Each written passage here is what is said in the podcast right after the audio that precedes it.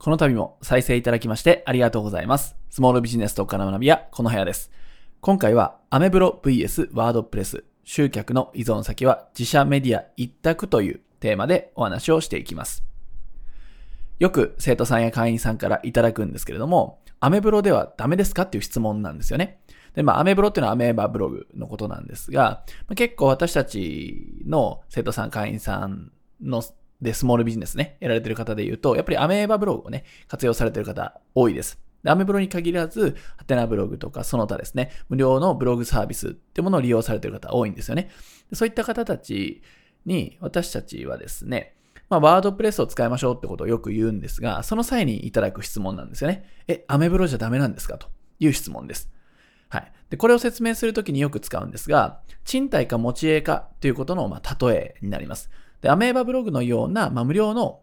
ブログサービスっていうのは、まあ、賃貸ですよと。誰かからの借りている建物ですよと。で、ワードプレスはそれに対して持ち家ですよというお話をよくしています。まあ、自分のものということですね。で、もうちょっと見ていくと、アメブロっていうのは、これでは残念ながら自分のものにはならないということです。どこまで行っても他人のものってことですね。そして、アメブロ運営者側の所有物というものなので、いくらそこにブログ記事を投稿したり、コンテンツをアップロードしようともですね、自分のものにはならないよということで、まあ、管理会社に、がこちらが存在してしまうので、まあ、自由は制限されていると。これ賃貸で言えば、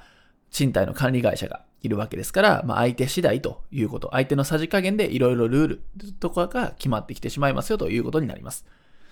で対してワードプレスはどうかというと、これは確実に自分のものになるんですね。そこに投稿するブログやコンテンツっていうものはずっと自分のものになると。で、ずっと自分のものなので、一生商売に活用できます。つまり自分の資産となるということですね。でこれ賃貸ではなく持ち家ということになりますので、自分の好きなようにリノベーションできると。自分のさじ加減で勝手に決められるということなんです。で、ブログ記事っていうのは、まあ、商売をやっていく上では、ずっと積み上がっていく、ずっと残る資産になります。結構1記事書くの大変ですよね。大変なんですが、それはずっと消えない資産となりますよと。書けば書くほど積み上がるものですし、その記事がお客さんを連れてきてくれる。そしてそのブログ記事っていうのは、コンテンツ、商品、ね、値段をつけて売ることだって可能だし、そのブログの記事っていうものを、ちょっとね、いくつか集めて冊子を作ってコンテンツにするとかってことができるわけですね。で、さらに会社のブランドを作る名刺の代わりにもなります。ブログでこういうことを発信してるんだっていうことで目に留まれば、あ、こういった分野の専門家なんだなっていうことで、まあ、覚えてもらえるということになります。なので、ブログ記事は資産なんだよということですね。で、この資産が突然消えたらどうでしょうか？ゾッとしますよね。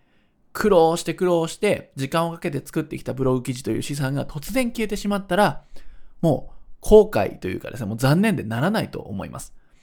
はい。で、よく考えてほしいんですね。コツコツ積み上げた資産を自分で管理できるようにしておくのか、もしくは相手のさじ加減に任せてしまうのか、どちらが安全でしょうかということなんです。で、これ歌手でも同じですよね。まあこれも違う例えですけども、カバー曲とオリジナル曲を歌う歌手がいると思いますが、自分のオリジナル曲を、自分のオリジナル曲を持ってる歌手と、誰かのカバー曲をずっと歌ってる歌手、どちらがいい悪いではないんですけども、息が長くね、こう活躍できる、活動できる、ファンを持てるっていうのはどちらでしょうか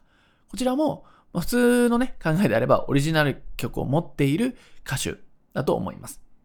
ウェブ集客でよくある手法としては、まあ、アメブロ以外にも各種 SNS を使うとか、ポータルサイトを使って集客するなんて方もいると思います。で、これは歌手で言うとカバー曲なんですよね。つまり他社のサービス内で集客を行ってしまっていると。で、それ悪くはないんですけども、そのサービスが終わった途端、使えなくなっちゃうわけです。そうなると、集客ができない、お客さんが来ない、お客さんに認知できないっていう、のっぴきならない状況になってしまうと。これは、他社のサービス、メディアに依存してしまっているからということになります。できればこういったことは避けてほしいんですね。なので、自社メディア一択です。